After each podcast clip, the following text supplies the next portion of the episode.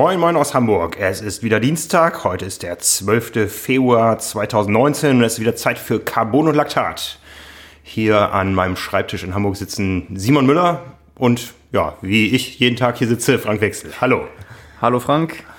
Simon, wenn wir, du kannst mir wieder über die Schulter schauen aus dem Fenster. es ist sonnig, ja. Es ist, äh, es wird Frühling. Ja, lang, langsam aber sicher. Nee, es ist ja immer noch so ein bisschen wechselhaft, aber es wird tendenziell besser. Ähm, ja, wobei ich bin ja jemand, äh, ich bin ja bekennender Indoor-Fahrer, außer am Wochenende, wenn ich dann auch ein bisschen mehr Zeit habe. Ähm, von daher für meine Trainingsstruktur wird das nicht viel ändern, auch wenn es jetzt noch ein bisschen besser wird, aber ist natürlich auch sonst zum Laufen und so generell ganz schön. Ähm, aber wir wissen ja auch, dass sich das äh, quasi stündlich ändern kann hier. Ja, ja, Indoor ist schon cool. Ich hatte letzte Woche einen Five-Day-Streak. Fünf Tage hintereinander auf der Rolle. Echt? Das ja. habe ich mitbekommen. Folgst du mir nicht auf Swift? Doch, aber ich glaube, es sind mittlerweile so viele Leute, denen ich, denen ich folge, dass äh, nicht alles immer angezeigt wird. Ja, ja. ich hatte sogar eine Zwei-Stunden-Einheit. Also die zweite Stunde war scheiße, aber sonst war es gut. Bist du Intervalle gefahren oder alles? Nee, die, die bin ich einfach ja. lang gerade durch. Ja. ja. Ich, ja, ich mache das ja zweimal in der Woche so, jeweils äh, dienstags und donnerstags, dass ich morgens immer früh nüchtern fahre und abends dann Intervalle. Und äh, ja, es funktioniert ganz gut, wenn man halt sonst nicht unter der Woche halt die langen Dinger kloppen kann, dann so funktioniert es dann noch halbwegs. Ja, ja. ja ich habe jetzt noch, wie, wie lange habe ich denn noch? Ich habe jetzt noch fünf Wochen bis zum Trainingslager. Das heißt, diese Woche mal ein bisschen ruhiger, mal wieder. und dann geht es mal drei Wochen zur Sache und dann bin ich fit für Mallorca. Ja, ja. Ich bin ja auch zweimal für eine Woche weg. Ähm, auch Mallorca. Schon in zwei Wochen tatsächlich. Aber ich bin ja auch schon ein bisschen länger im Training als du jetzt. ja, äh, apropos Mallorca, es ist Zeit für unseren Präsenter. Dieser Podcast wird euch präsentiert von Hannes Hawaii Tours. Seit über 30 Jahren ist Hannes Hawaii Tours euer Experte für Triathlon-Reisen. Von November bis Mai werden Trainingslager für alle Leistungslevels auf Mallorca und Fuerteventura angeboten. Im Frühjahr gibt es spannende Wettkampfreisen nach Südafrika und Lanzarote und die Höhepunkte im Herbst sind die Reisen zur Ironman 73 Weltmeisterschaft in diesem Jahr in Nizza, zum Ironman Cozumel und natürlich zur Ironman WM auf Hawaii. Übrigens muss man sich nicht für diese Reise qualifizieren. Das Angebot Mythos Hawaii richtet sich an alle Triathlon-Fans, die einmal auf den Original-Wettkampfstrecken trainieren und den bekanntesten Triathlon der Welt hautnah als Fan erleben möchten. Ja, äh, es gibt übrigens noch eine andere Gelegenheit, äh, wo wir hier gerade bei unserem Präsenter waren, die Originalwettkampfstrecken von Hawaii äh, zu erleben. Hast du mal was vom, jetzt muss ich gerade gucken, wie er heißt, vom Monster Mango Triathlon gehört? Nee, noch nie.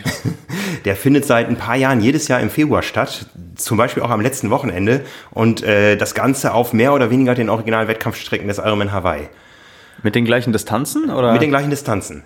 Ja, ähm, es, du erinnerst dich an Kona, du warst ja zum ersten Mal da, das Rennen ja. ist ja easy, ne? es weht kein Wind und äh, das Wasser ist schön glatt. Das war an diesem Wochenende etwas anders. Ja?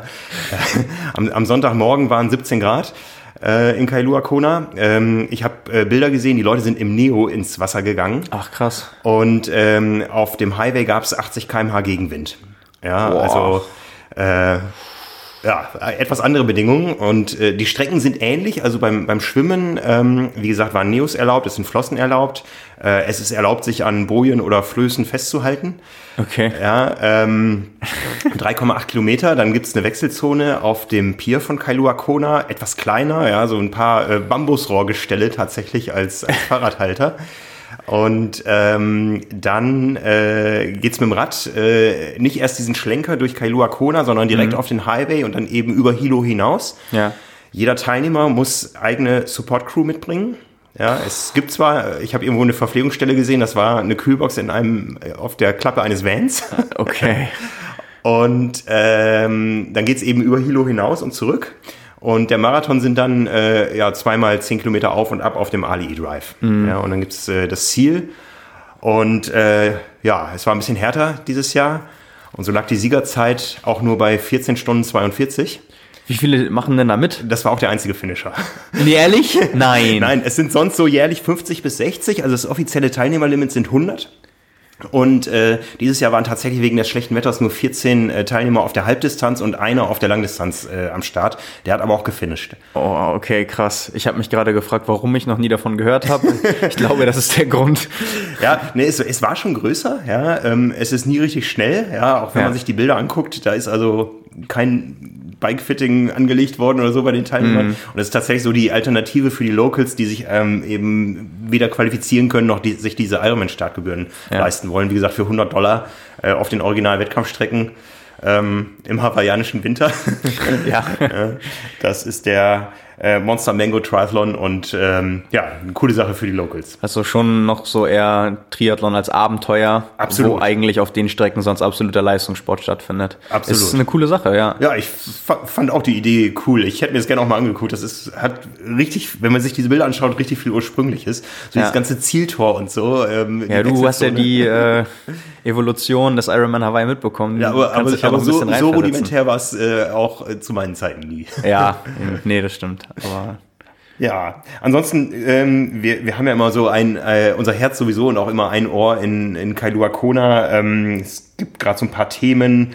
Ähm, ich weiß nicht, ob du den großen Artikel gelesen hast in der New York Times. Ähm, wem gehört der Ironman? Mhm, ja. ja. Ganz spannendes Thema. Ähm, so von der Grundgeschichte. Ähm, wir kennen alle John Collins, ja, uh, whoever finishes, uh, crosses the finish line first, we call him the Ironman. Und äh, der war ja ähm, Navy Commander und ist dann äh, abkommandiert worden aufs Festland und hat äh, quasi das ganze Renngeschehen in einem Schuhkarton an äh, Valerie Silk übergeben, an eine Fitnessstudio-Inhaberin damals. Und die hat das Ganze zur Marke gemacht und groß rausgebracht.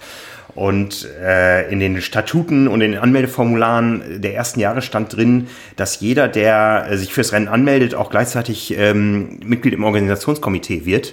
Damit wollte man wohl ver vermeiden, dass äh, jemand gegen sich selbst klagt, mhm. wenn irgendwas schief läuft. Und äh, so ein paar äh, andere haben jetzt in den Jahren immer wieder aufbegehrt und haben gesagt, hm, damit gehört doch Ironman eigentlich auch zum Teil uns und wir wollen auch unseren Teil davon haben. Und wie gesagt, diese Geschichte ist äh, super bunt zu lesen, ja. mit äh, sehr vielen ähm, Charakteren, die man wohl vor allen Dingen in Pionierzeiten solcher Events findet. Ja, das gibt's wahrscheinlich beim Golfen und Surfen und so überall. Ähm, aber es war einfach sehr unterhaltsam zu lesen. Ja. Also Lesetipps, sucht mal nach Iron Man auf New York Times. Ja, wie, äh, ich habe mich gefragt, auch danach, wir haben ja unmittelbar danach auch schon mal hier in der Redaktion drüber gesprochen. Wie viel davon wusstest du vorher schon und wie viel davon war für dich neu? Ähm, ach, da waren so viele Anekdoten drin. Ich sag mal so, 30 Prozent sind bekannt und der Rest ja. ist äh, Geschichte, ja. Und es ist auch ein richtig guter, der es geschrieben hat. Der hat da viel Zeit ja, äh, investiert. Ja. Ich kann mich an den Namen leider nicht erinnern. Äh, Pulitzer-Preisträger.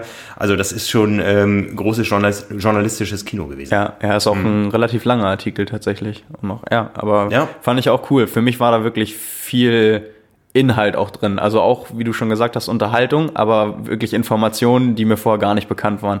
Also umso schöner ist es ja immer, wenn du so einen doppelten Faktor hast. Das war, ja.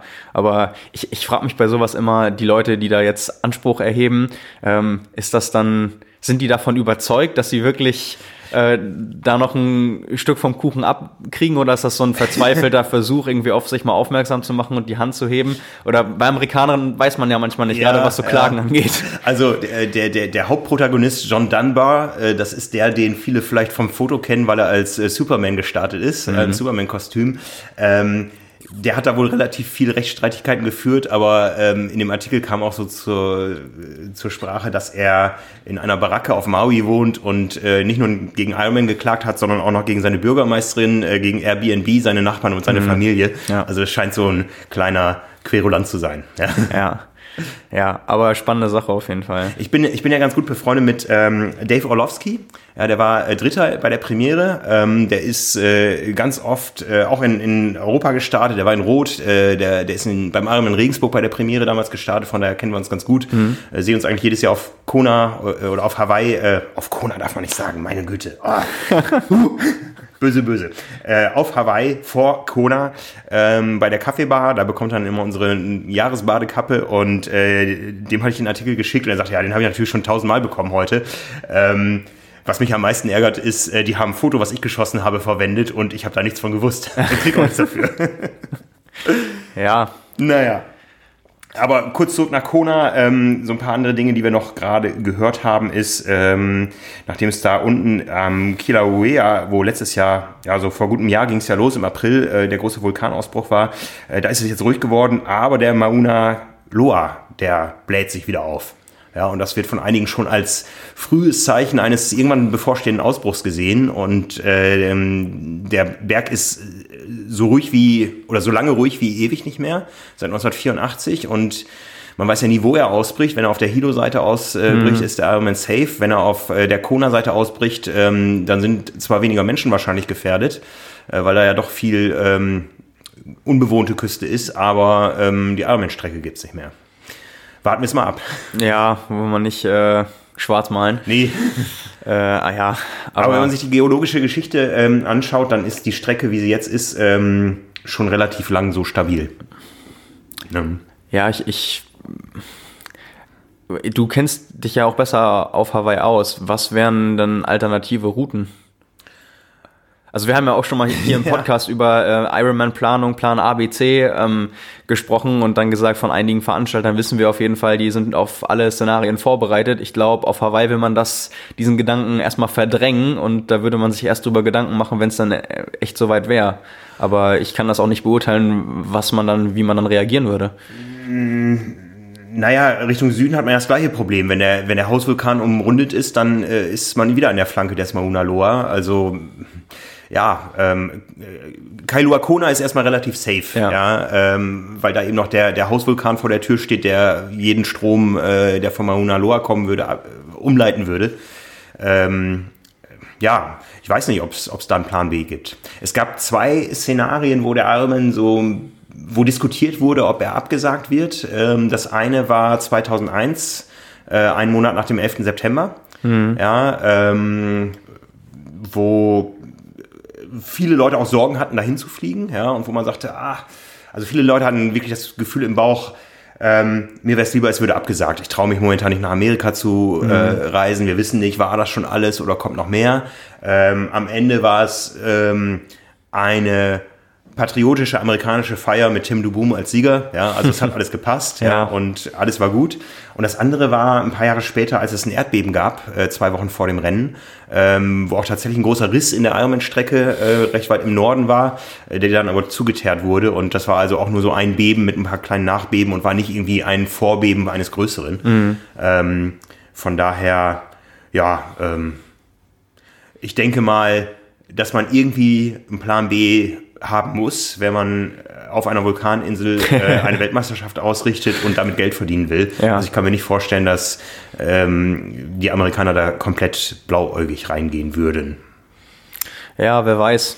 Hoffen wir einfach mal, äh, dass sie das nicht unter Beweis stellen müssen. Ja, das hoffen wir auch. Und wir haben schon einmal darüber gesprochen, über ähm, eine mögliche Erweiterung des Flughafens von Kailua Kona zum Spaceport.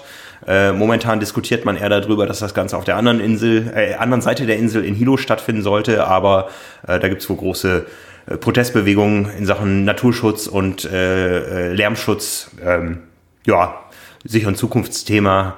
Äh, ich gucke mir das gerne weiter an. ist ja so ein bisschen mein Hobby. Ich wollte gerade sagen, ja, du, du hast da echt viel Begeisterung für. Aber ähm, ja, ich weiß nicht, wie lange, äh, hast du da Einblick in die Planung? Wie lange dauert sowas, bis, bis das beschlossene Sache ist? Das sind ja wahrscheinlich Projekte, die auch ein paar Jahre in Anspruch nehmen, oder?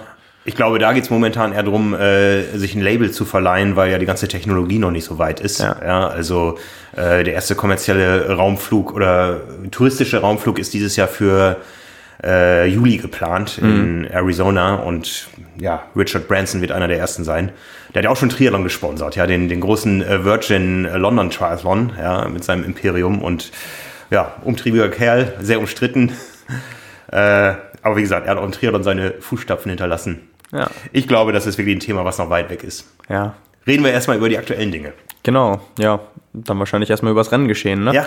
Äh, genau, Weltcup-Auftakt in Kapstadt am vergangenen Wochenende. Wir haben in der Vorschau drüber gesprochen. Ähm, Vorjahressieger Richard Murray. Ähm, ja, ich habe ja auch schon erwähnt, äh, Verletzungsprobleme gehabt, in erster Linie beim Laufen, hat sich äh, dagegen entschieden zu starten. Äh, Gesundheit zuerst. Ähm, ja, und da haben wir auch, glaube ich, als wir mal über die Sponsoren geredet haben, äh, fallen lassen, dass er raus ist bei Specialized. Jetzt war einige Wochen nicht bekannt, was für ein Rad wird er fahren, hat auch selbst erstmal ein Geheimnis draus gemacht und hat er vor ein paar äh, Tagen bekannt gegeben, dass er bei BMC ist. Ähm, ja, also der geht auch neue Wege. Und bei dem Rennen selbst hat letztendlich, ich will nicht sagen eine Überraschung, aber so ein bisschen habe ich das ja schon vorprophezeit. Äh, Alex Yee hat gewonnen, der junge Brite, über den, der junge laufstarke Brite in erster Linie, über den wir schon öfter hier gesprochen haben. Ähm, der 14,41 auf 5 Kilometern habe ich. Ja, genau. Ja. genau, wir haben ja einmal in, beim Jahreswechsel darüber gesprochen. Im Dezember ist er ja 13,57 bei einem Parkrun gelaufen. Und äh, ja, bei dem war halt vorher auch immer so die Frage, wenn der, wenn das so ein Rennszenario wird, wo sich keiner auf dem Rad absetzen kann, dann ist das halt jemand, den muss man erstmal schlagen. Also ich glaube, das ist dann äh, in ein paar Jahren, der ist 20 Jahre alt, wird das mal so jemand wie, also so Athletenprofil wie Mario Mola gerade. Es mhm, ist halt auch mhm. wirklich ein total kleiner, dünner ähm, Athlet und das passt da genau rein. Ist ja auch eher eine Läuferstatur dann. Ähm, ja, deswegen wird es vielleicht mal darauf hinauslaufen, dass es auch so dann derjenige sein wird, wie gerade Mola halt, den man dann versuchen wird, auf dem Rad zu distanzieren. Der hat halt letztes Jahr erst 2018 beim letzten oder einem der letzten Weltcuprennen in China das erste Mal das Podium gemacht, ist er Dritter geworden. Ähm, ja, also für den ähm, ging es jetzt erstmal richtig gut los im Jahr. Äh, damit konnte man, glaube ich, nicht unbedingt rechnen, weil er vorher, das habe ich, glaube ich, auch schon mal gesagt, no, es noch nie so geschafft hat, seine Laufstärke im Triathlon so krass auszuspielen. Einfach weil die Vorbelastung dann auch eine ganz, ganz andere ist. Das kann man ja nicht gerade so übertragen. Aber ähm, ja, der scheint auf dem besten äh, Weg zu sein, rauszufinden, wie er das echt zu seiner Waffe machen kann gerade. Ähm, ja, also da könnte sicherlich noch einiges kommen. Vielleicht ja schon für Tokio, muss man ja, mal sehen. Spannend, spannend. Ne? Ich meine, in Deutschland hat man eher so die Mentalität, oh, die Athleten sind noch zu jung, die müssen erstmal Erfahrungen sammeln und so. Und auf einmal sind sie äh, oben raus aus dem Altersspektrum. Ja. Und äh, da kommt jetzt so ein junger Brite und räumt da ab. Ja. Ja, muss man mal schauen. Also das äh, es wird spannend zu verfolgen, gerade auch wer dann für Großbritannien das äh, Team machen wird. Oh ja. Wenn mhm. Alistair Brownlee auch tatsächlich nochmal will, ähm, wie viele oder wen sie dann da hinschicken. Wir haben ja auch schon mal über diese äh, Potential Podium Squad äh, geredet, wo dann, glaube ich, nur die Brownlees drin sind und noch äh, Vicky Holland und ähm, sonst keine weiteren Männer auf jeden Fall neben den Brownlees, aber bei dem irgendwie zweiten Team für die Nominierung sind halt etliche Männer dabei. Also hm. von Tom Bishop und etliche Nachwuchsathleten, noch Alexi ist halt auch da drin. Ähm, ja, bei denen, die haben eher so das Überangebot gefühlt gerade, äh, für wen sie sich entscheiden sollen. Auf jeden Fall, ähm, genau, einmal zurück nach Kapstadt. Ähm, Vorjahreszweiter Henry Schumann, Dritter bei den Olympischen Spielen 2016, äh, in Anführungszeichen nur Vierter geworden. Ähm, ja, war auch ein bisschen enttäuscht danach. Ansonsten äh, die deutschen Athleten. Äh, Justus ja. Nieschlag, ähm, fünfter Platz ähm, mit dem er auch selbst offensichtlich ganz zufrieden war. Hat vorher sich auch eher defensiv geäußert, hat gesagt, dass er, hatte ja letztes Jahr ein bisschen Pech mit Verletzungen, ähm, Achillessehnenprobleme, die ihn auch, äh, wie er gesagt hat, bis äh, Dezember 2018 beschäftigt haben. Ähm, hat sich auf Forteventura vorbereitet auf das Rennen und ich glaube, äh, damit kann er auch echt zufrieden sein. Es gibt so einen Videozusammenschnitt, ähm, auf YouTube so vier Minuten von dem Rennen. Da konnte man auch sehen, dass er lange dann beim Laufen vorhin, ganz vorn mit in der Führungsgruppe dabei war. Ähm, ist dann halt am Ende rausgefallen, ist dann um Platz zwei, drei, vier ähm, ja, und fünf dann halt auch so ein, eigentlich ein Sprintduell gewesen. Also wenn er nochmal einen Ticken mehr drauf hat, kann sowas auch ganz schnell mal anders äh, ausgehen und dann ist er auf dem Podium.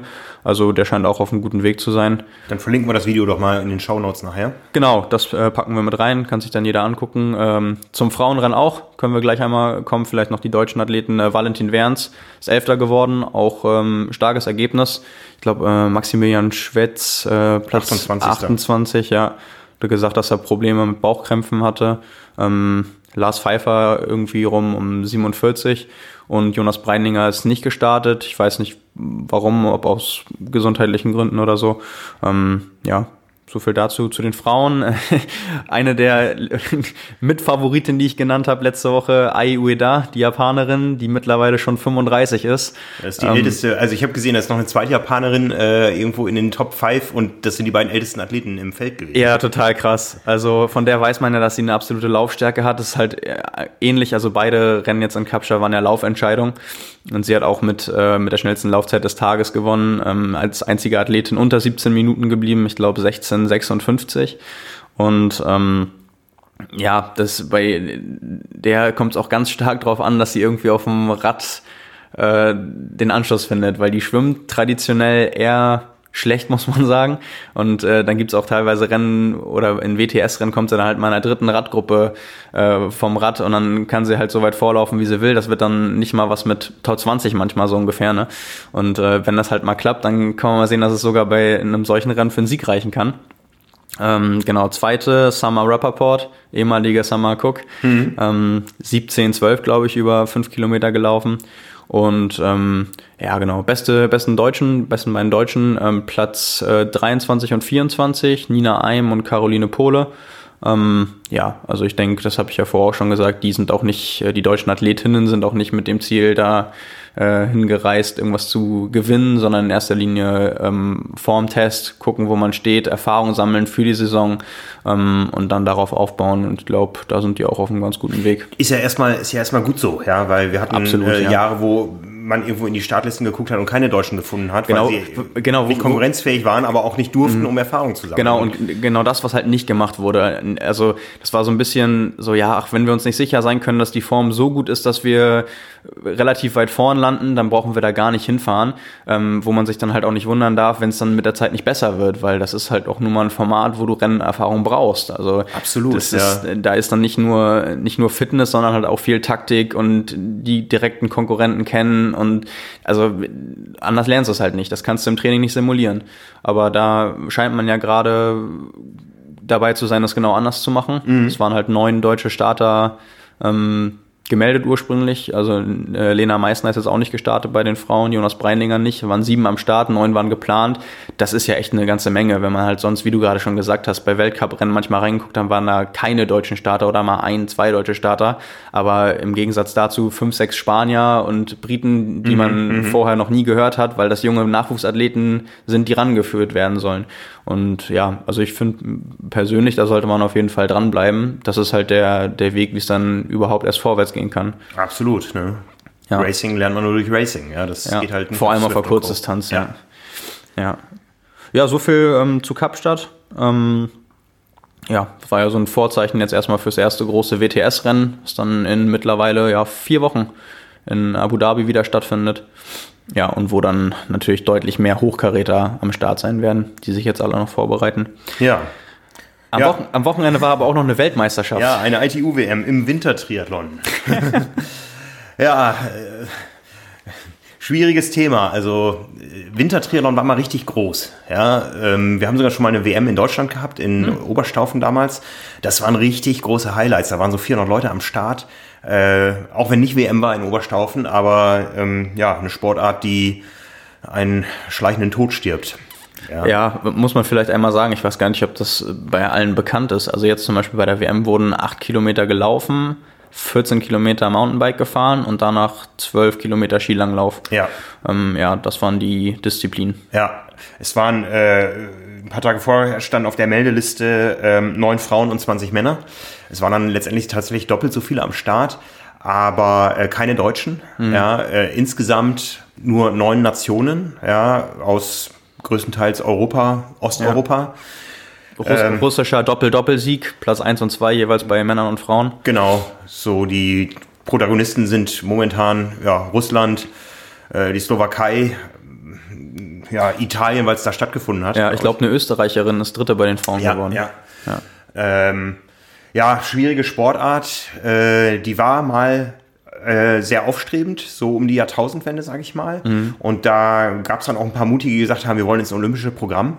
Ähm, und dann gab es wohl eine fatale Regeländerung, ähm, die besagt hat, wenn wir ins olympische Programm wollen, dann müssen wir alle drei Disziplinen auf Schnee äh, absolvieren. Und wir wissen, wie schneesicher unsere Winter sind. Ja, es gab damals tolle Events in, in Freudenstadt im Schwarzwald und in ähm, äh, Oberstaufen. Inzwischen finden selbst die deutschen Meisterschaften im Ausland statt, wenn sie überhaupt noch stattfinden. Ich weiß das gar nicht. Die waren immer in, in Österreich angesetzt und sind dann auch ausgefallen wegen Schneemangels. ja. Ja, ähm, also ich, ich glaube, die Sportart hätte eine Chance gehabt, ins olympische Programm zu kommen, wenn sie nicht bei der ITU gelegen hätte, sondern bei Wintersportverbänden, die es gepusht hätten.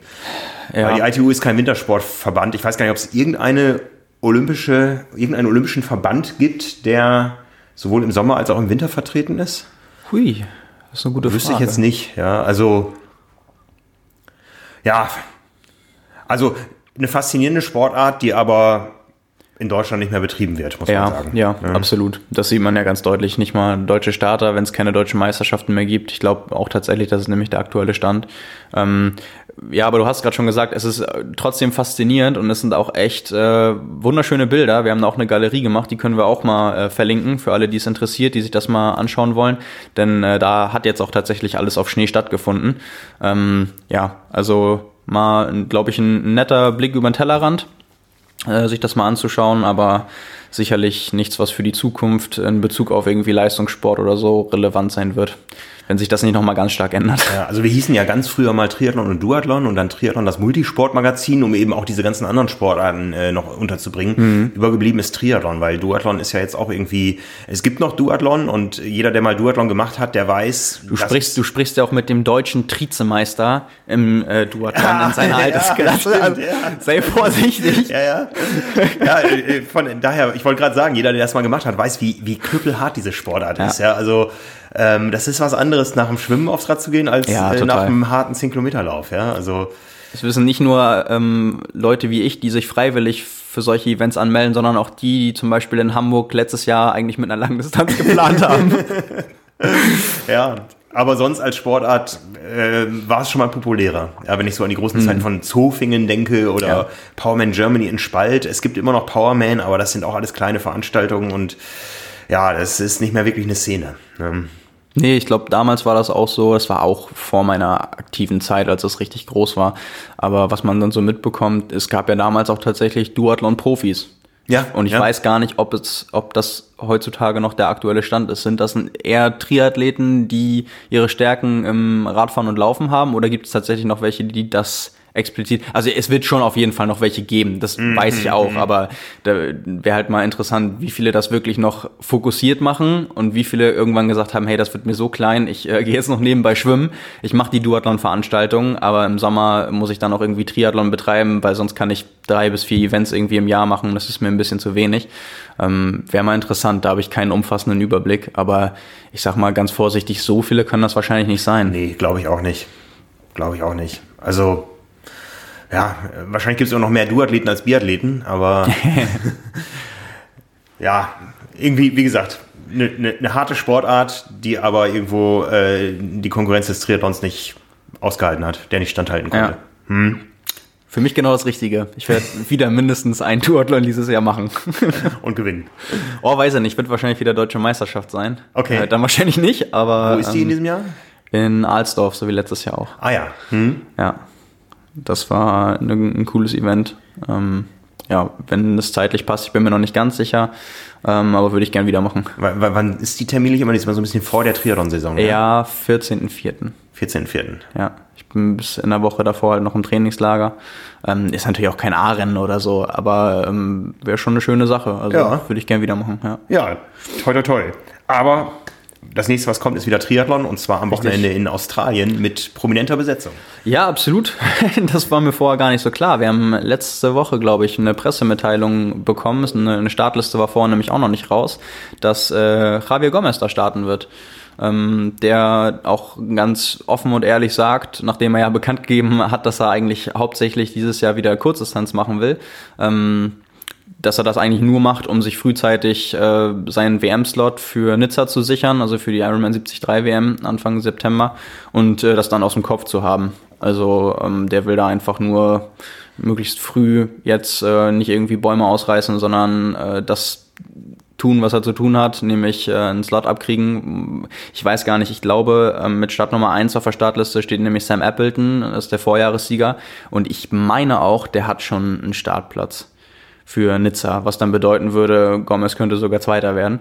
Ähm, ja, also wenn der keinen Platten kriegt oder sonst irgendwie, dann äh, gehe ich mal ganz stark davon aus, dass ihm das gelingen wird. Also ich weiß nicht, bei Sam Appleton ist auch die Frage, wie er gerade äh, schon drauf ist. Ist ja auch gerade auf der Mitteldistanz ein sehr, sehr starker Athlet. Äh, coole Geschichte dazu eigentlich. Ähm, der macht ja bisher nur Mitteldistanz, ist da ja auch sehr erfolgreich und quasi Mitteldistanz-Spezialist, war aber letztes Jahr auf Hawaii Und da haben wir uns auch gefragt, war das jetzt nur für Sponsorentermine oder wollte er sich das vielleicht mal für 2019 angucken?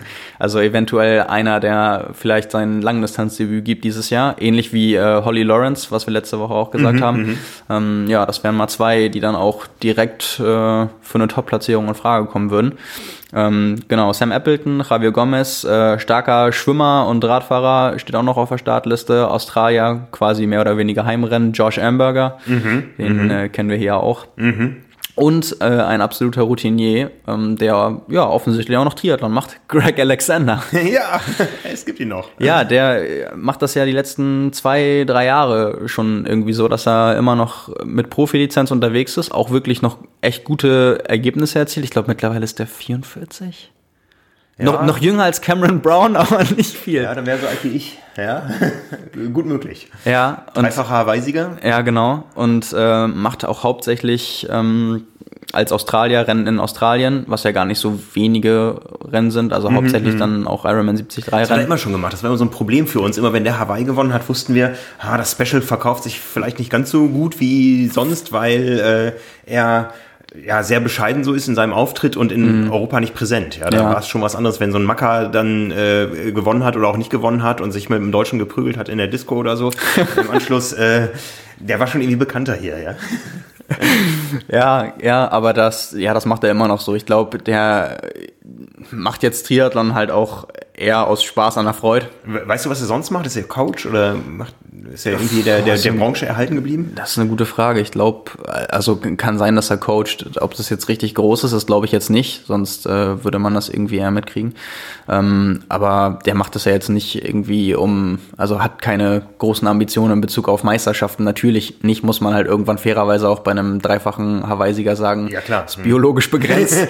Und da ist er auf jeden Fall angekommen, auch wenn das ja wirklich beachtlich lang geschafft hat, auf Weltklasse-Niveau oder weiter. Hey, ich habe gerade gesagt, der ist so jung wie ich, ja? Ja, ja, klar, aber wenn du halt siehst, mit wem er sich da messen muss, ne? Also der, der wird ja, der hat ja auch in den letzten Jahren noch etliche Top-5-Platzierungen gemacht und das ist bei einem Startfeld, was dann auch nicht ganz so schlecht ist, immer noch, also das lag dann nicht daran, weil da fünf Starter waren, mhm. sondern weil der immer noch dann hinten rauf eine 1,17, 1,18 laufen kann. Ähm, und das ist, ja, das ist schon echt, äh, das ist schon echt Der Sport. muss doch jünger sein als ich. Ja. genau. Ähm, ja, jemanden oder als, als fünften zu nennen, sicherlich als äh, Mitfavoriten noch äh, Tim van Berkel. Da hat man quasi dann das äh, australische Quartett zusammen plus ähm, Javier Gomez. Mhm, also mhm. die werden sicherlich, äh, wenn nicht irgendwas Großes passiert, das Podium unter sich ausmachen. Ähm, könnte sicherlich ein sehr spannendes Rennen werden. Und äh, bei den Frauen war es dann angekündigt, besagte Pressemitteilung, als das Duell der Supermoms mhm. äh, gegeneinander. Äh, Radgar Kahlefeld gegen Caroline Steffen. Und äh, ja, wenn man sonst so auf die Startliste guckt, dann wird das sicherlich auch das Duell sein, was sich da bespielen wird. Bei Ellie Salthouse, die könnte da auf jeden Fall noch mit eingreifen. Die wäre sicherlich auch eine Siegkandidatin. Bin ich mir jetzt nicht sicher, ob die überhaupt starten wird. Ähm, ja, und ansonsten äh, Beth McKenzie, äh, wahrscheinlich nicht ganz so bekannt wie Luke McKenzie. Mhm. Aber ja, die könnten auf jeden Fall auch noch ums Podium oder um den Sieg mitmischen. Und ähm, ja, genau, das ist für dieses Wochenende. Ansonsten findet noch äh, Challenge Wanaka statt, ähm, die ja in diesem Jahr erstmals nicht eine Langdistanz anbietet, was auch schon im äh, vergangenen Jahr für die Profis so war. Also da gab es auch kein Profi-Startfeld mehr auf der Langdistanz, sondern nur offen für Age-Grouper. Jetzt haben sie es quasi eingestampft. Jetzt gibt es nur noch äh, äh, Challenge Wanaka Half. Ähm, ja, das Profifeld wird sehr überschaubar sein. Es lässt sich tatsächlich nicht mal eine Startliste finden. Man kann nur bei einigen Athleten rauslesen, dass sie starten werden, zum Beispiel Braden Curry ähm, und Dylan McNeese. Brandon Curry, der quasi local ist, der kommt da aus der Gegend, der äh, 2018 knapp an Javier Gomez gescheitert ist, äh, ja lang mit ihm zusammengelaufen, dann irgendwie 35 Sekunden ähm, auf Platz zwei gelandet ist. Ja gut, äh, Gomez ist jetzt am gleichen Wochenende woanders. Ähm, ja, also das wird, denke ich mal, ein klares Rennen. Äh, wenn da auch nichts weiter passiert, wird Brandon Curry sicherlich gewinnen. Ähm, ohne zu wissen, wer da sonst noch äh, am Start ist, aber große Prominenz wird es nicht sein, weil das waren jetzt so die einzigen beiden, die ansatzweise angekündigt wurden. Also das Startfeld da wird sehr überschaubar sein. Von daher wird das 73-Rennen in Australien sicherlich viel, viel spannender werden. Aber Wanaka lebt ja nicht vom Profi-Starterfeld, sondern Richtig. von einer unglaublichen Landschaft. Ja. Also wenn man die Bilder sieht von dem Rennen.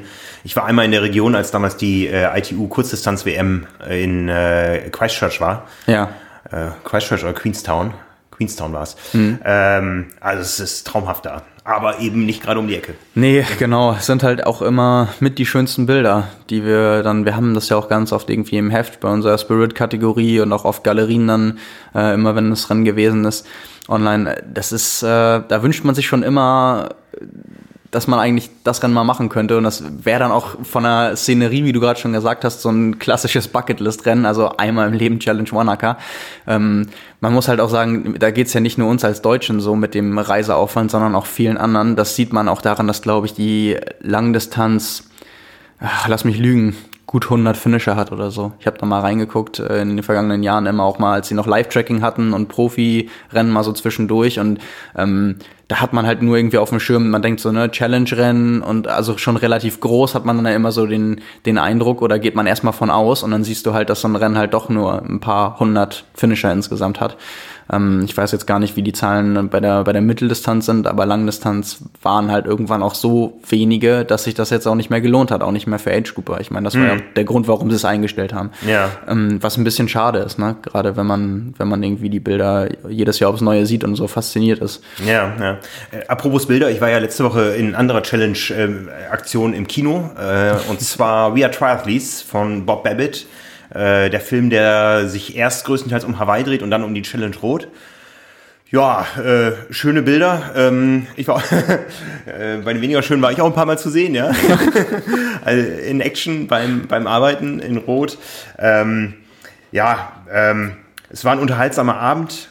Ist jetzt kein ganz großes Kino, muss ich gestehen. Also das äh, Storytelling ist doch so ein bisschen seicht, äh, die Geschichten alle bekannt und vor allem schon fünf Jahre her.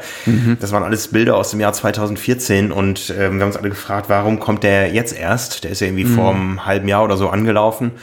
Und äh, ein paar nette Geschichten, aber ähm, so der finale Kick hat mir da gefehlt bei dem Film. Ja, also ähm, vielleicht bin ich auch zu sehr drin. Ich war mindestens 15 Mal in meinem Leben, glaube ich, in Rot und äh, kenne das alles. Vielleicht kickt das wen, der es noch nicht so kennt, mehr.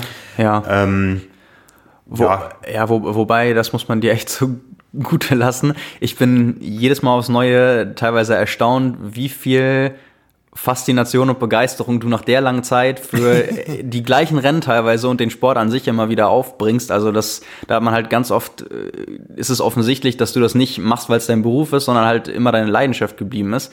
Ich glaube aber, also das war jetzt so generell die, die Faszination, die du dir so ein bisschen absprechen wolltest, gerade von der Perspektive, ist glaube ich nicht, ähm, das glaube ich nicht der, der Hauptgrund, sondern eher, dass du das aus einer ganz anderen Facette vielleicht auch kennst, dass mhm. du da natürlich anders nicht nur irgendwie oder bist du du bist vorher noch gar nicht in Rot gestartet, oder? Ich bin zweimal in Rot gestartet. Ach, du bist okay. Das Stimmt, du hast dich sogar damals in Rot qualifiziert, da war es noch 96 mit 9 Stunden 11 oder sowas. Ja. Ja.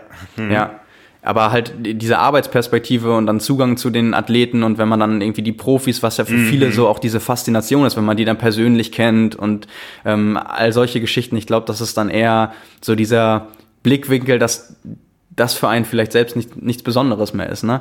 Weil man einen ganz anderen Zugang ja. dazu hat. Ja, es ist, es ist immer schwierig. Ich meine, wir wissen alle ähm, äh, hier im Team, wenn wir zu einer Langstrecke gehen, ist es ein knüppelhartes Arbeitswochenende. Ja. Und äh, die Emotion bleibt da manchmal so ein bisschen äh, hinten an. Ähm, ich starte jetzt dieses Jahr in Rot und ja, freue genau. mich jetzt auf eine ganz andere Weise drauf. Und ich bin sehr gespannt, wie ich das erleben werde. Ob das, ob das nochmal wieder so eine neue Gänsehaut ist oder ob das doch eher ähm, das gleiche ist wie sonst aus, aus einer anderen Perspektive halt. Ja? Also Nimm, nimmst du Rennen ganz anders wahr, wenn du das ganz klassisch trennst? Also wenn du weißt, wenn du, du bestreitest ein Rennen und du bist in keiner Weise zum Arbeiten da? Ich war ja im letzten Jahr in äh, Lachti ja. beim Ironman 73 ja. und ähm, ja, äh, irgendwie für uns ist es normal, wir treffen vorher die Profis, wir gehen zur Pressekonferenz und so weiter. Und äh, ich weiß nicht, ich bin da ins Ziel äh, oder habe hab den Renntag so aus meiner Sicht, habe den Profistart gar nicht mitbekommen. Ähm, habe nachher überhaupt nicht mitbekommen, wer gewonnen hat irgendwie. Ich weiß noch, ich bin auf, auf die Laufstrecke gegangen mit Christian Kramer, der aber schon eine Runde vor mir war und äh, den ich auch nicht lange halten konnte. ähm, und äh, da ist auf einmal dieses Profirennen komplett egal. Ja, und ich glaube, so geht's vielen, vielen Age-Gruppern. Ich meine, das ist beim Marathon oder so ja nochmal was ganz anderes, außer vielleicht in Berlin, wenn vorne jemand äh, äh, Weltrekord läuft oder so. Mhm. Aber ich glaube, hier beim Hamburg-Marathon, äh, da kannst du die Finisher fragen und die wissen nicht, wer gewonnen hat. Mhm. Das wird ja. in Rot und Frankfurt unter den Age-Gruppern anders sein, ja, ja, wenn man so an, an diese, also die, die genialste Siegerehrung, die ich erlebt, erlebt habe in Frankfurt, war im letzten Jahr oder überhaupt auf einer Langdistanz, äh, wo die Athleten durch äh, die ganze Halle als Spalier laufen mussten und abgeklatscht haben. Das war großartig und da sind die, auch bei der Siegerehrung noch die, die Age-Grupper komplett dran an den Profis. Ja. ja. das ist einfach das Tolle an der Sportart Triathlon. Ja. Ich bin gespannt, wie es mir dieses Jahr in Rot ergehen wird. Ich werde ja wenig mitbekommen vom Profifeld. Ja, ähm, äh, werde mich bemühen, nicht überrundet zu werden. Äh, ich glaube, man sieht sich auf der Laufstrecke dann irgendwo. Ja. Äh, am einen oder anderen Wendepunkt und äh, dann werde ich mir sicher jemanden zurufen lassen, wer denn da gewonnen hat. Ne? Und ja, ähm, also, nee, es ist was anderes, definitiv, als ja. Teilnehmer. Ja. Ne? Und ich werde auch mich in Rot natürlich so ein bisschen aus unserem normalen Arbeitsrhythmus äh, raushalten. Ja, klar. Ich weiß gar nicht, ob wir im gleichen Hotel bleiben. Meine Family kommt ja mit. Das, das haben wir noch nicht gebucht. Ähm, ja, es wird spannend. Es wird eine neue Roterfahrung.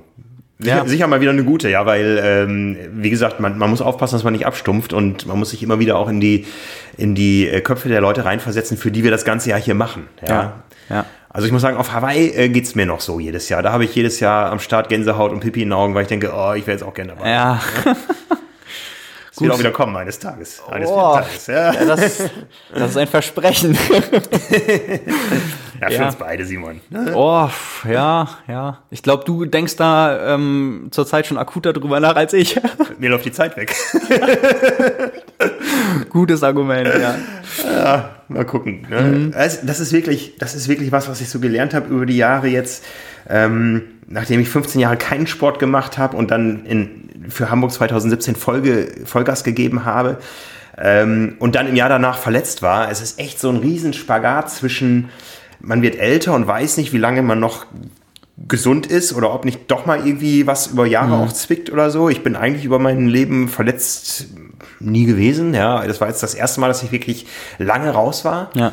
Ähm, und dann hast du eine Familie, ja, ähm, das heißt, zu früh äh, geht in so einer Familienhistorie auch nicht, weil du einfach weg bist. Du bist definitiv ja, ähm, auch im Kopf mit anderen Dingen beschäftigt als mit den Hausaufgaben der Kinder. Mhm. Ja, und, und da den Spagat zu finden, ähm, also mein, mein, mein Geheimnis ist ja sicher Frühtraining. Ich meine, das machst du ja genauso. Ja, wenn du morgens trainierst, ja. dann fällst du niemanden äh, damit zur Last. Und ähm, wenn du nicht deine zwölf Stunden Schlaf am Tag brauchst und dafür abends um sieben im Bett bist, dann geht das. Ja, also das ist, das wird so mein Weg zur Langdistanz in Rot. Ich werde ja. Also ich stehe ja eh jeden Morgen äh, früh auf, äh, werde noch ein bisschen eher aufstehen und meinen Tagesrhythmus so ein bisschen nach vorne äh, verschieben, weil ehrlich gesagt zwischen 21 und 23 Uhr passieren in der Regel auch nicht viele Dinge, die man ja. zu einer Zeit erledigen könnte. Ja, das stimmt, ja. Ja. Naja. Ja, spannend. Ja, also Rot am 7.7., im nächsten Jahr übrigens am 5.7., wir haben Schaltjahr, ähm, das haben die Roter schon bekannt gegeben, äh, eine Woche vor dem Finale der Fußball-Europameisterschaft hm. und einen Monat ja. vor den Olympischen Spielen in Tokio. Ähm, ich glaube, Frankfurt hat sich noch nicht geäußert, aber aus der Pressemitteilung von Roth stand auf jeden Fall rauszulesen, dass man sich geeinigt hat auf mhm. ein Terminschema. Ja. Also wird Frankfurt entweder am 12.07. oder noch Ende Juni stattfinden, wie dieses Jahr auch. Ja, das wäre natürlich eine, eine schöne Lösung. Aber das war ja auch vorher, nachdem das jetzt, wann war es, vor zwei Jahren am gleichen Tag. Ähm, da haben sie sich ja danach mal ausgesprochen ja. und gesagt, hey, das wäre für den ganzen Sport, für alle, für alle Fans, für alle Triathleten selbst, ähm, die vielleicht natürlich, also ich würde mir jetzt mal behaupten, okay, sag niemals nie. Es wird vielleicht nicht nie, also nicht niemanden geben, der nicht beide Rennen macht. Äh, das müssen wir mhm, mal mhm. nachschauen, aber das sind ja nicht so viele. Aber wer weiß, vielleicht äh, macht man an einem Wochenende dann äh, in Rot die Langdistanz und in Frankfurt will man zugucken oder so. Wenn beides an einem Tag ist, schließt sich das definitiv aus. Und auch für uns als Medium war das natürlich eine Herausforderung. Und ähm, ja, also von daher ist es natürlich ähm, für alle Beteiligten eigentlich super, dass sie sich so geeinigt haben, das zukünftig äh, vermeiden zu wollen, an einem Tag stattzufinden. Ja. Ähm, ja. Oft ist es so, dass dann Rot mit Hamburg kollidiert. Ja. Ich glaube, ja, in diesem Jahr auch wieder. Auch, ja. Ja, das lässt sich dann nicht vermeiden. Also Hamburg wird nie mit Frankfurt kollidieren, also die, die Kurzdistanz, weil ja, ja organisatorisch da relativ viel äh, in Personalunion stattfindet. Ja. Äh, zwischen der Kurzdistanz in Hamburg und dem Ironman in Frankfurt. Ähm, ja, ähm, ist immer die Frage, schadet das Rot oder Hamburg, wenn das gleichzeitig stattfindet? Ich glaube, es sind so zwei komplett unterschiedliche Baustellen inzwischen. Ja. Auch vom öffentlichen Interesse her beißt sich das, glaube ich, nicht.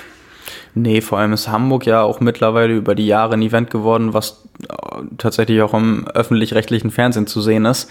Das mhm. ist ja, ähm, also in, in Rot gab es ja jetzt letztes Jahr, glaube ich, auch im BR eine Übertragung, aber nicht live, sondern eher Zusammenfassung und so. Oder zumindest nicht dann den ganzen Tag, wie es dann manchmal in Frankfurt Ja, es gab was live. Ich habe es nämlich am Flughafen in Lachti gesehen. Ja. Das war nämlich, das Rennen in Lachti hat ja in der Nacht äh, stattgefunden, ja. von Samstag auf Sonntag in der Mitternachtssonne. Und ich habe dann sonntags am Flughafen ähm, noch gerade mitbekommen, wie Daniela Semmler ins Ziel läuft, bevor ich äh, boarden musste. Ja, ja, aber äh, also gut, die Formate sind so unterschiedlich und jemand, der sich wirklich sehr für Triathlon interessiert, der wird sich auch beides anschauen oder beide Ergebnisse. Aber hey, äh, Triathlon ist eine Sommersportart, das lässt sich nicht vermeiden, dass äh, Großveranstaltungen auch manchmal an einem Wochenende stattfinden müssen.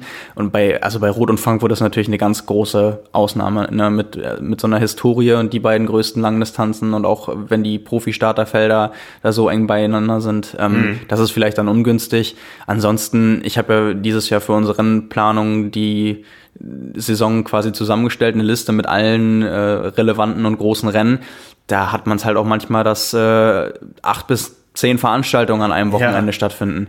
So, das ist dann, ja, das geht halt auch nicht anders, wenn du es, gerade wenn du es international betrachtest. Ja, ne? ja, ja, der Sommer ist kurz, ne? Ja. Ich habe die Tage irgendwo gelesen, dass global gesehen 2018 der, also Deutschland war ja Bombensommer ne? äh, und global gesehen war es, äh, das ist jetzt nicht positiv zu bewerten, der viertheißeste Sommer seit Aufzeichnung der ähm, äh, Wetterdaten. Und die drei äh, anderen waren die drei Jahre davor. Waren die drei Jahre davor, ja. ja, ja ne? Also, habe ich auch gesehen. Ja, vielleicht wird Triathlon zu einer äh, Ganzjahressportart, aber ich glaube, wenn das kommt, dann werden wir nicht mehr in der Lage sein, draußen Sport zu treiben. Ja, oh, wir haben äh, ganz schön viele äh, den Teufel an die Wand mal Themen heute. Oh ja. nee, muss man mal schauen, wie sich das weiterentwickelt. Aber äh, wir waren ja teilweise echt schon an einem Punkt angekommen, wo es auch zu heiß war. Ne? Heißer Sommer ist schön für viele, mhm, denke ich mhm. mal. Aber ähm, also wenn ich mich daran oder wenn ich mich zurückerinnere, also Ausnahmesituationen, dass man keine Ventilatoren mehr kaufen konnte und sowas, ne? Ja, ja. Weil einfach alle losgerannt sind und einen zweiten und einen dritten gebraucht haben und ne, Schlafen fällt quasi aus, weil nachts 30 Grad sind. Ähm, es ist ja das ist schon, schon ein bisschen doll. Also wenn das irgendwann Normalzustand wird, dann haben wir halt hier zumindest Bedingungen, für die man nicht mehr in den Süden fliegen müsste im ja, Sommer. Ja. Ich fliege auch nicht in den Süden dieses Jahr, ich bleibe in Bayern. Wenn ich schon in Rot starte, dann mache ich danach knapp ja. drei Wochen Urlaub. Wandern? Wandern, ja. Die Hütte auf halber Höhe zur Zugspitze ist gebucht für den ah. Donnerstag nach Rot. Mit den Kindern? Mit den Kindern. Ui. Zum ersten Mal wandern? Ich weiß noch nicht, ob mit dem Papa, ja, weil. äh, ja. Mein, mein, Bruder, der uns begleiten wird, äh, hat gesagt, ähm, ähm, ja, kannst du dann schon wieder wandern am Donnerstag? Habe ich gesagt, ja, ich habe ja am Sonntag genug Zeit, das zu üben. oh. Ja, nee, komm, das nicht wandern. Nee. Ja. Ähm, was haben wir noch an Themen äh, zum Thema nicht wandern? Äh, wir haben einen dritten Trainingsplan veröffentlicht letzte Woche. Äh, nachdem wir ja schon äh, ganz lange diesen Einsteigerplan über zehn Wochen auf Training Peaks stehen haben, äh, wo man wirklich in zehn Wochen sich bequem, ohne Stress, mit maximal fünf Stunden in der Woche auf äh, einen ersten Triathlon vorbereiten kann, äh, kam dann ein Plan vier Wochen polarisiertes Training, äh, schon recht ambitioniert mit zehn bis 13 Stunden Umfang. Ähm, alles gut durchgetaktet, äh, ideal für die Phase jetzt, für Indoor. Und dann kamen viele Fragen, ja, das ist mir aber zu viel, zu aufwendig und wir haben jetzt einen äh, dritten Plan im Netz ähm, mit einem ähnlich polarisierten Ansatz, was ein bisschen schwieriger ist bei weniger Stunden, ähm, aber da geht es um einen Aufwand von acht bis zehn Stunden, immerhin, ja. Ähm, haben da so ein bisschen mit den Intensitäten und Disziplinen gespielt. Also ähm, ich bevorzuge ja oder liebe ja diese Kombination äh, abends hartes Intervall und morgens lange Nüchterneinheit. Äh, das muss dann in solchen Konzepten mal auch disziplinübergreifend gehen. Ja, also nach einem harten Radintervall, ein IE-Intervall 30 mal 30 Sekunden zum Beispiel. Äh, darauf folgt dann am nächsten Morgen lockerer Nüchternlauf oder umgekehrt harte Laufintervalle und eine ruhige Radausfahrt mhm. oder Swift-Session oder wie auch immer. Ja. Ähm, wie gesagt, der Plan ist äh, jetzt online, äh, kostet wie die anderen Pläne auch äh, 19,95 Dollar. Training Peaks bietet es leider nur in Dollar an. Äh, da muss man immer noch gucken, da kommt, glaube ich, noch ein bisschen US-Tax drauf, aber für Podcast-Hörer gibt es wieder mit dem äh, Rabattcode Triathlon Talk 20% Rabatt und ja, wir freuen uns weiter über jedes Feedback. Jetzt kamen schon die nächsten Fragen. Was ist denn mit Trainingslager? Es kommt in den nächsten Tagen ein Trainingslagerplan. Ähm, das wird ein Vier-Wochen-Block, der zwei Wochen Trainingslager in der Mitte enthält, äh, wo eben in der Woche vorher auch ähm, das Ganze ein bisschen rüber zur Sache geht, wo eine Packliste dabei sein wird. Was brauche ich denn für so ein Trainingslager? Und wo hinterher dann auch ein bisschen der Dampf rausgenommen wird in der vierten Woche. Und ja, wie gesagt, der sollte online sein bis zu dem Moment, wo wir uns hier wieder hören. Ja, das ist mal ein Versprechen. Genau. Ist ja sicherlich auch für, für viele, die jetzt ins Trainingslager fahren, ähm, immer ein wichtiger Punkt, dass das auch vernünftig vor- und nachbereitet wird. Ähm, weil du es gerade auch gesagt hast, dass mhm. äh, ne, dieser Klassiker zwei Wochen sich, sich, sich, dermaßen die Fresse einschlage, auf, auf Deutsch gesagt, und dann sofort krank werden. Äh, ja, etwas, was sicherlich viele kennen, ähm, was auch schnell mal passieren kann, was natürlich aber Priorität Nummer eins ist, das zu vermeiden. Äh, von daher das auch immer dann für alle, ob jetzt mit Trainingsplan oder nicht, so ein Grundsatz, ne, woran man auf jeden Fall denken sollte. Absolut. Ja. Ja, ähm, wir haben wieder unsere Kategorien. Kommentar der Woche, Frage der Woche und Einheit der Woche. Genau. Womit möchtest du anfangen? so wie es hier steht, ja. Kommentar der Woche. Ich habe tatsächlich keinen einzelnen rausgenommen, sondern es ist eher eine Sammlung. Nämlich, äh, ich habe mir die Reaktion auf unseren Artikel zur Streckenänderung beim Ironman Hamburg oder zur Streckenbekanntgabe der, der Radstrecke ähm, mal durchgelesen. Da waren die Kommentare nämlich sehr gespalten. Das ging von, ähm, oder einmal anders angefangen. Äh, es wurde ja jetzt bekannt gegeben, dass die Radstrecke wieder über die Köhlbrandbrücke führen wird, was ja so ein Hamburger Wahrzeichen ist. Ähm, und wo sich im vergangenen Jahr auch viele geärgert haben, dass es nicht mehr so stattfindet. Jetzt, äh, Man muss dazu sagen, die ist ja im Alltag gesperrt für Radfahrer. Genau, das genau. ist die einzige Chance, Cyclassics äh, oder eben Triathlon darüber zu fahren. Es gibt, ja. glaube ich, noch einen Kühlbrandbrückenlauf genau. am 3. Oktober immer. Genau, ja. Aber sonst ist das Ding dicht. Ja, richtig, was ja auch die Besonderheit dann ausmacht. Ähm, ja, jetzt waren halt äh, etliche Leute dabei, die gesagt haben, ja, wie cool ist das denn irgendwie, ähm, ne, dass man diese Gelegenheit mal bekommt. Dann waren andere dabei, die gesagt haben, irgendwie, äh, ja, was grundsätzlich nicht geht, ist, äh, Athleten melden sich an und dann wird die Strecke nochmal geändert äh, und dann irgendwie nochmal rumreiten auf der ähm, äh, Kopfsteinpflasterpassage, wenn ich das haben will, dann kann ich auch Paris-Roubaix fahren.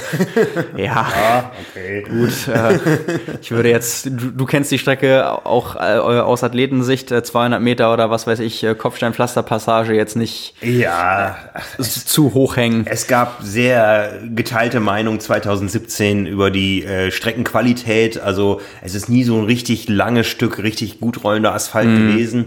Das war sicher im letzten Jahr besser und große Teile der letztjährigen Strecke sind ja auch auch dann genau. ähm, in diesem Jahr wieder mit drin.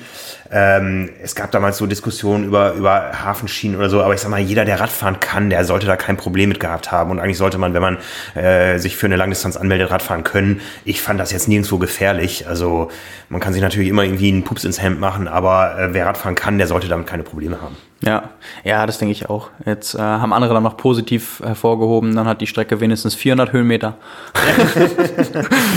ja, also wir haben ja auch ein, ein äh, Interview mit, äh, wer war's? Wen hat Nils interviewt? Mit Konrad Straube. Konrad Straube, genau. Dem ja. Direktor. Ja. Ehemaliger Praktikant von uns. Ah, okay. Schöne Zusatzinformation. Ja, ja, ist aber lange her. Ja, der, dann auch gesagt hat, also äh, klar ist das dann schön, äh, einen Mini-Anstieg drin zu haben, aber das macht es noch lange nicht zu einer selektiven Radstrecke. Mhm. Und das allein wird nicht reichen, um ein großes Feld zu nein, entzerren. Nein, nein. Ähm, also da haben die auch schon das äh, Bewusstsein, dass es jetzt, weil einige Leute dann gesagt haben, ach okay, und das soll jetzt dafür sorgen, dass, äh, dass es auseinandergezogen wird. Nee, nicht nur. Unsere Berge sind der Wind und Sturm ja. ist erst, wenn die Schafe keine Lok mehr haben. Ne? Richtig. Also. so läuft das hier. So läuft das hier im Norden. Genau, ja. Ja, ähm, das Ganze dieses Jahr am 28. Juli, glaube ich. Mhm. Ja, Ende Juli. Und äh, ja, da sehen wir wieder, wie kurz unser Sommer mit den großen Highlights ist. Ja. ja.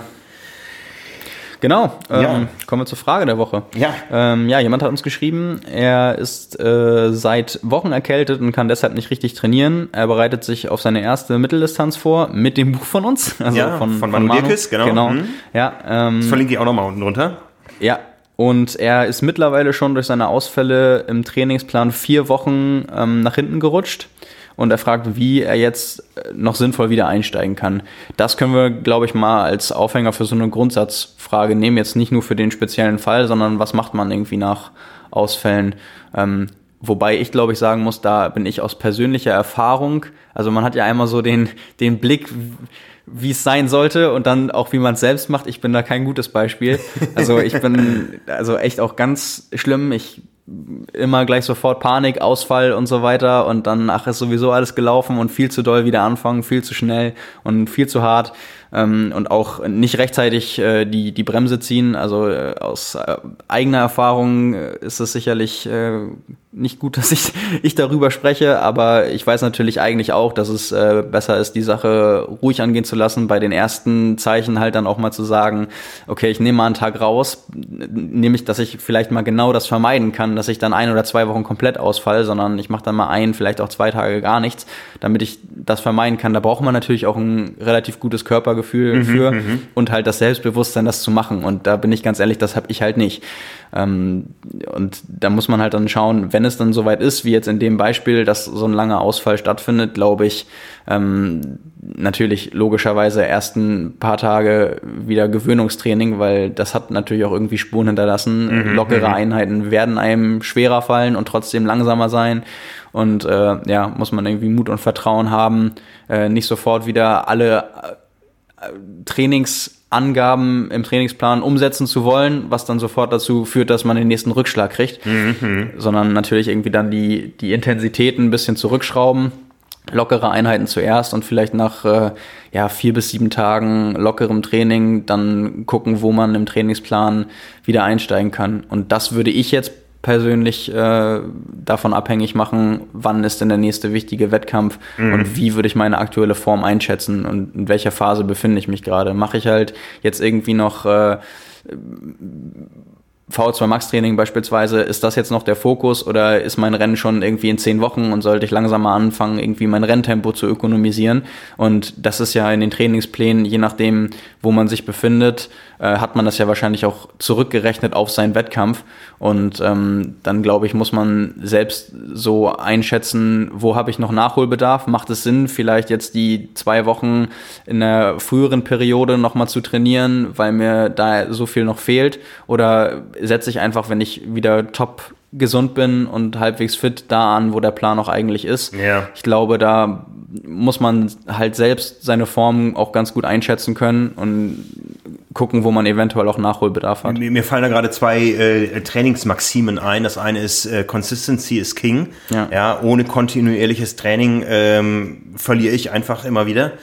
Äh, und das andere ist, äh, if in doubt, leave it out. Ja, also äh, und gerade bei jetzt in der Phase grippalen Infekten oder einer richtigen Grippe, äh, da ist einfach mal dann der äh, die Kerbe drin im Trainingsplan und ähm, die muss man aber als solche akzeptieren. Ja, es macht ja. überhaupt keinen Sinn, da zu früh drauf zu trainieren und Dinge zu verschleppen. Ja, genau. Ja, ja also deswegen, das ist glaube ich dann auch Grundsatz Nummer eins.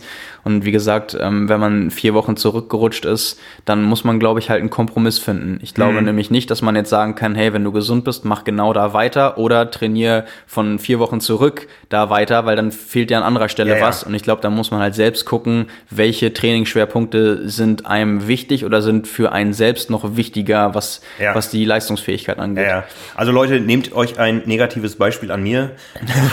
ich habe im letzten Jahr im Frühjahr ein bisschen geschludert und dann äh, kam die Torschlusspanik für den Berlin-Marathon irgendwie im Sommer. Ich wollte ihn richtig schnell laufen für meine Verhältnisse, wollte sogar Bestzeit laufen eigentlich und dann habe ich mich halt in meine Knochenentzündung reingeritten und das äh, dauert dann danach. Also die die Folgen von äh, übertriebenem Training, die sind äh, teilweise deutlich langfristiger äh, ja. als äh, der Ausfall, den man vielleicht noch verschmerzen könnte, wenn man äh, sich jetzt dann doch eine halbe Woche oder eine Woche mehr Pause gönnt. Ja, gerade wenn es orthopädisch wird, was du gerade mhm. sagst. Also da, jetzt bei der Frage war es ja tatsächlich Erkältung. Ähm, mit orthopädischen Schmerzen bin ich oder muskulären Problemen bin ich auch echt viel, viel vorsichtiger, weil ich da auch Angst habe, mir echt was kaputt zu machen. Also mhm. äh, ich habe nie große Verletzungen gehabt, glücklicherweise, kein Läuferknie, kein, keine Achillessehnenprobleme, aber wenn da mal was zwickt, dann bin ich auch echt äh, jemand, der sagt, okay, die harte Einheit wird heute nicht hart, die wird locker und wenn es bei der lockeren Einheit sogar auch irgendwie, ähm, wenn ich da was merke, dann breche ich das auch ab. Äh, das ist zum Glück fast noch nie vorgekommen, weil ich entweder vorher sage, okay, ich lasse es ganz bleiben oder ich gehe schwimmen und fahre Rad, weil die meisten Probleme hast du halt beim Laufen. Ja, ja. Ähm, ansonsten, ich bin da auch jemand, ich bin da, also ich laufe ja viel in der Woche. Ich laufe ja meistens 90 bis 100 Kilometer. Ich bin da über die Jahre so einiges äh, gewöhnt. Ne? Das ist nicht so das Problem bei mir, aber wenn es halt dann mal vorkommt und gerade wenn du halt viel läufst und Intensitäten hast, halt schon mal ein Zwicken mhm. und dann stehst du halt auch immer wieder vor der Frage, ist das jetzt ein Zwicken, was bedeutet Lauf, Lauf locker? Also sind das wirklich schlechte Schmerzen in Anführungszeichen? Oder versuchst du dir gerade nur eine Ausrede zurechtzulegen, um das Training ausfallen zu lassen? Also die Möglichkeiten hast du ja immer und da musst du halt auch in erster Linie ehrlich zu dir selbst sein können und kannst dann so die richtige Entscheidung treffen. Ja, also ja, ja mit, mit der Brechstange funktioniert es halt nicht. Ja, ich, ich bin ja auch der festen Überzeugung, ähm, im Triathlon kann man vieles kompensieren.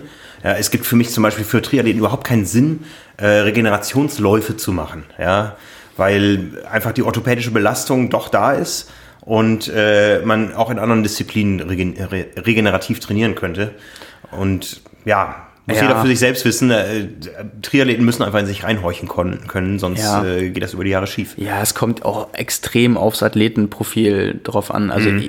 ich, allein würde dir jetzt bei der Aussage für mich persönlich widersprechen, weil ich sonst nicht auf meinen Laufumfang komme. Also ich muss ganz lockere Läufe machen, die teilweise dann so langsam sind, äh, dass sie... Dass ich mitlaufen kann. Ja, das wollte ich jetzt nicht sagen. Aber dass sie äh, ja zum, zur ersten Hälfte auch nicht mal im GA1-Bereich liegen. Ja, aber wenn du locker läufst, dann ist das immer noch, immer noch beim 5-Minuten-Tempo Tempo oder wo liegt das dann? Ja, ja wenn, wenn äh, ein Breitensportler locker läuft, dann ist er beim 8-Minuten-Tempo, mhm. sackt mit jedem ja. Schritt ordentlich. Ja, Der hat auch deutlich mehr Gewicht als du, sackt mit jedem Schritt ordentlich äh, in seine ganze Orthopädie rein und äh, macht sich dadurch kaputt. Ja, der könnte besser genau. schwimmen. Deswegen meinte ich gerade, es kommt mhm. halt extrem aufs Athletenprofil dran. Wie viel trainierst du, wie verletzungsanfällig bist du, wie leistungsfähig mhm. bist du in den einzelnen Disziplinen und dann muss halt jeder für sich selbst gucken. Ne? Also deswegen ist ja auch der, der Klassiker, dass du an Entlastungstagen halt schwimmen gehst. Ne? Ja. Geringste orthopädische Belastung, viele, die sowieso mit dem Schwimmen nicht so gut sind, können dann das mit einer irgendwie Technikeinheit oder so verbinden oder yeah. einer lockeren Serie und dann hast du halt noch mehr davon, als wenn du, wie du gerade schon gesagt hast, mit Achterschnitt eine halbe Stunde nochmal um Block läufst. Ne? Also klar, ist eine Abwägungssache. Ja. Ja, so viel dazu. Dann kommen wir noch zur Einheit der Woche. Mhm. Die habe ich äh, ganz bewusst mal ausgewählt. Äh, eine Indoor-Einheit auf dem Laufband. Äh, aus mehreren Gründen. Einmal, weil sie um 5.03 Uhr in der Früh stattgefunden hat. Ähm, ja, und von Gustav Iden, äh, mittlerweile glaube ich ganz bekannt, einer der Norweger, die sind jetzt nämlich in Thailand im Trainingslager und um sich auf die Zeitumstellung äh, einzustellen, haben die es in der letzten Woche so gemacht, dass die immer ab 4 Uhr morgens trainiert haben. 4, 5 Uhr und äh, dann erste Einheit, also auch total verrückte Sachen. Ein, ein cooler Spruch war da irgendwie, ähm, wir haben also die haben dann so früh angefangen, dass sie meinten, wir haben die Tage von 24 auf 21 Stunden reduziert, damit wir einen zusätzlichen Trainingstag in der Woche haben. das hätten wir auch als Kommentar der Woche nehmen können eigentlich. Großartig. Ähm, ja. ein bisschen was von in 80 Tagen um die Welt. Ja, genau. ja, und ähm, die Splits werden wahrscheinlich nicht ganz äh, stimmen, aber ist auf jeden Fall ein. Haben sie auch reduziert? Ja. nee, aber so Messgenauigkeit auf dem, auf dem Laufband ist äh, eher immer so eine Sache. Auf jeden Fall ähm, 20 Minuten einlaufen, dann 3 Kilometer Schwelle, dreimal 2 Kilometer Schwelle und dreimal 1 Kilometer Schwelle ähm, 10 Minuten auslaufen mit äh, jeweils nach den 3 Kilometern eine Minute 30 Pause und danach nach den 2 und 1 Kilometern nur eine Minute Pause. Also Schwelleneinheit ähm, für jemanden, der das gern macht, der da auch einen Sinn sieht. Macht dass das jemand gern? Ja, weiß ich nicht. Äh, vor allem mit so wenig Pause, das ist halt immer das Gleiche, wenn die Schwelleneinheiten machen, auch auf dem Rad. Das ist, ja, das ist wirklich hart. Ähm, ja. Aber ich gebe zu, ich mache das manchmal gerne. Ja, es ist einfach. Ich, ich finde sowas es, auch aus Es fühlt mehreren. sich großartig an mit äh, gewissen Phasen, wo es dann nicht so ist, aber Ja, es gehört dazu und es ist doch, da merkst du, dass du lebst. Ja, das ist, ja, das ist schon, schon hart, weil das sind dann insgesamt, wie viel sind's? Ähm, ich glaube, zwölf Kilometer müssten es sein. Jetzt, ja. Also zwölf Kilometer Schwelle laufen ähm, oder manchmal sogar leicht drüber dann vielleicht mit Endbeschleunigung machen sie dann. Ähm, ist schon eine Ansage. Was ich aber cool finde, was man dann in verschiedene Einheiten so adaptieren kann, ist diese, ja, ich sag mal, Pyramide nach unten. Ne? Also drei Kilometer, dann drei mal zwei, dann noch ein. Ähm, also im Idealfall sogar, die Dauer wird kürzer und die Intensität wird höher, aber zumindest gleichbleibend. Also das kann man ja auch mit ähm, viele, die jetzt polarisiert trainieren, machen halt jetzt noch keine Schwelleneinheiten. Gibt sicherlich Ausnahmen. Äh, soll ja jetzt auch nicht, äh, wie schon mal gesagt, dazu führen, dass alle das jetzt nachtrainieren. ähm, aber so eine coole Sache, die man dann auch früher anfangen kann. Nicht bei drei Kilometern, sondern bei 1,6, irgendwie 1,6, 1,2, 800, 600, 400, 200 oder so. Oder ähm, genau solche Geschichten, das kann man dann halt auch als V2 Max Training machen. Dann hat's halt nicht äh, 12 Kilometer Umfang, sondern 6. Aber ähm, Genau, also die, die Splits kann ich ja mal nennen, die werden aber sicherlich nicht stimmen, weil das irgendwie vom Laufband irgendwie generiert ist. Äh, 10,27 für die drei Kilometer, das ist auf jeden Fall zu langsam. Das Ja. ist ein knapper 3,30er Schnitt, 3,29. Ähm, 6,48, 6, 6, 6,38, 6,38 für die zwei Kilometer ähm, und 3,14, 3,15, 3,09 für den Kilometer. Da kann man sicherlich einiges abziehen. Also die werden sicherlich dann die zwei Kilometer irgendwie so um 3,5 bis 3,10 laufen und die, die drei Kilo oder die dreimal ein Kilometer sicherlich um die drei Minuten ein bisschen drüber vielleicht. Ähm, ja, aber ja, coole Sache. Auch das natürlich jetzt einmal ausgesucht mit der Uhrzeit. Indoor-Training, falls einige aufs Laufband müssen. Also in anderen Regionen in Deutschland oder im Ausland liegt ja auch noch Schnee. Ja. Äh, vielleicht äh, kommt das auf den einen oder anderen zu und dann äh, kriegt er hier so eine kleine Inspiration, was man vielleicht machen Ja, kann. auf, auf dich doch auch. In zwei Wochen wird hier unser Laufband geliefert, sofern wir es durchs Treppenhaus bekommen. Ja. Oh Gott, ja. Ich bin zum Glück nicht da. ja, äh, genau. Das ist dann äh, aus mehreren Gründen eine schöne Sache. Ich glaube, ich weiß gar nicht, ob wir das schon mal erzählt haben. Einmal für einen äh, großen Laufschuhtest, den wir jedes Jahr machen. Äh, wir werden ein sehr, sehr hochwertiges Laufband von Cosmos bekommen. Äh, mit, Messtechnik. Genau, mit Druckmessplatte, damit wir die Dämpfung der Laufschuhe auch mal tatsächlich mit einem wissenschaftlichen Faktor messen können. Sonst bleibt einem ja eigentlich nicht viel übrig, außer einen subjektiven Eindruck zu schildern von jemandem, der viel Erfahrung mit Laufschuhen hat, viel Erfahrung mit Laufen an sich, der das dann auch beurteilen kann. Aber wenn man so mal neutrale Werte hat, ist es auch immer viel wert. Und deswegen haben wir mal gedacht, äh, das wäre mal der nächste Schritt und eine schöne Sache. Ähm, ja, werden wir natürlich auch noch äh, viel anderen Schabernack mittreiben, sollte es denn äh, überhaupt in den vierten Stock hier kommen. das ist noch die, die offene Frage. Aber ja, ich bin gespannt. Können wir sowas wie Indoor-Koppeltraining und sowas demnächst Boah, machen. das, ja, das wäre der Hammer. Ja, das wird gut. Das wird gut. ja, das wird gut. Ja, damit wären wir auch so einigermaßen am Ende. Wir sind auch, glaube ich, schon wieder über eine Stunde dabei, genau. Ähm, wir haben ja auch noch eine Druckabgabe, die gerade parallel läuft, unserer Ausgabe 168. Da reden wir dann nächste Woche drüber, wenn sie erscheint. Genau. Ne? Was diese Woche noch läuft, ist ähm, eine Umfrage auf unserer Website trimark.de äh, zu den letzten 20 Covers, die wir produziert haben. Also wir haben die letzten 20 Titelseiten mal reingestellt, die in zufälliger Reihenfolge angezeigt werden und ihr könnt einen bis fünf Sterne vergeben, was euch gefällt. Ist für uns mal ähm, so ein bisschen Einblick äh, abseits von Verkaufszahlen, was gefällt, was gefällt nicht, was polarisiert, was mögt ihr, was äh, eher nicht so. Also ja, nehmt gerne teil. Ähm, fünf Leute können auch noch ein Buch von uns gewinnen, was wir dann äh, auslosen. Oder fünf Leute werden ausgelost, die ein, ein Buch sich dann aussuchen dürfen. So ist es richtig. Ja. Und äh, ja, das Ganze läuft also auf äh, trimark.de und wir hören uns nächste Woche wieder hier. Ja, so sieht's aus. Ansonsten, wie immer, Fragen sind gern gesehen, Feedback auch. Äh, letzte Woche gab's ja viel äh, zurück, weil wir ähm, uns offensichtlich äh, so ein bisschen angegriffen gefühlt haben von einigen Kommentaren. Wir haben auf jeden Fall daraus gelernt. Äh, ich weiß nicht, wie viele die die Simpsons kennen. Wir haben uns hier hingestellt, wie Bart am Anfang an der Tafel und haben es aufgeschrieben. Wir werden nicht mehr über Hater-Kommentare reden. Wir werden nicht mehr über Hater-Kommentare reden und so weiter. Zehnmal. Ähm, nee, genau. Aber ansonsten. Ja, ich bin ja einer, der gerne diskutiert, aber das werden wir dann zukünftig da machen, wo die Diskussionen auch stattfinden. genau, ja. ja. ja. Das ist der Unterschied, wo also konstruktive Kritik ähm, super gern und darauf folgende Diskussionen auch. Ähm, so können wir alle davon lernen und profitieren. Äh, ja, also wie gesagt, das haben wir auf jeden Fall mitgenommen. Äh, etwas, was wir vorher natürlich schon äh, wussten, dass man es nicht allen recht machen kann. Aber genau, wir wollen die Zeit dazu nutzen, um mehr über diesen schönen Sport zu reden und nicht über Leute, die den vielleicht so ein bisschen kaputt machen wollen. Genau. Das war ein schönes Schlusswort, Simon. Das war ein schönes Schlusswort. Äh, in dem Sinne, danke fürs Zuhören und bis zum nächsten Mal. Bis dann. Ciao, ciao. Ciao.